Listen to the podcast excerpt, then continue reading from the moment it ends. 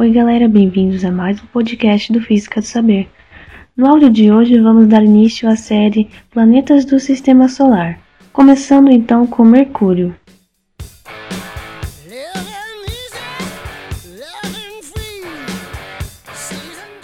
Os avanços na exploração do sistema solar têm sido muito grandes nas últimas décadas, especialmente pela construção e operação de observatórios e missões espaciais que orbitaram ou chegaram às superfícies dos planetas.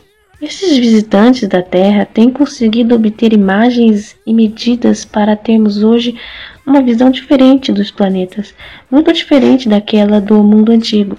Vamos compreendendo aos poucos a natureza desses mundos distantes explorados hoje e, quem sabe, no futuro, novos lares de pioneiros no espaço. O estudo dos planetas é bastante abrangente e resulta difícil cobrir todos os aspectos abordados pelos cientistas. Podemos, porém, chegar a uma síntese dos principais resultados obtidos, a qual é apresentada a seguir, ordenada conforme a distância de cada um ao Sol. Mercúrio.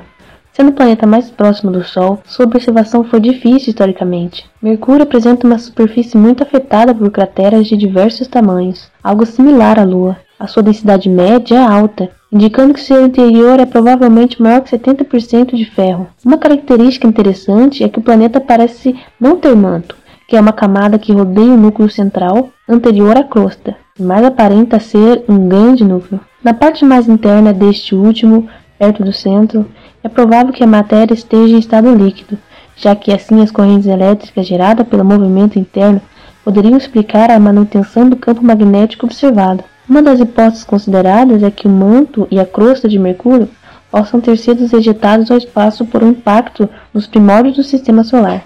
Mercúrio é constantemente varrido pelas partículas emergentes do Sol e constitui o chamado vento solar. A órbita de Mercúrio não está contida no mesmo plano que os outros planetas, que não chega a ser considerado uma anomalia, já que a proximidade do Sol perturba Mercúrio de forma substancial e poderia ser a causa do desvio. Não existem até agora medidas de atividade sísmica no planeta, as quais poderiam ajudar bastante para compreender sua história e seu interior. A referência que usamos aqui é do livro O ABC da Astronomia e Astrofísica. Gostaram do tema de hoje? Toda quarta será lançado um novo podcast sobre os planetas do Sistema Solar. Siga a gente lá no nosso Instagram Física do Saber. Qualquer dúvida ou sugestão é só nos mandar uma mensagem. Até mais, galera!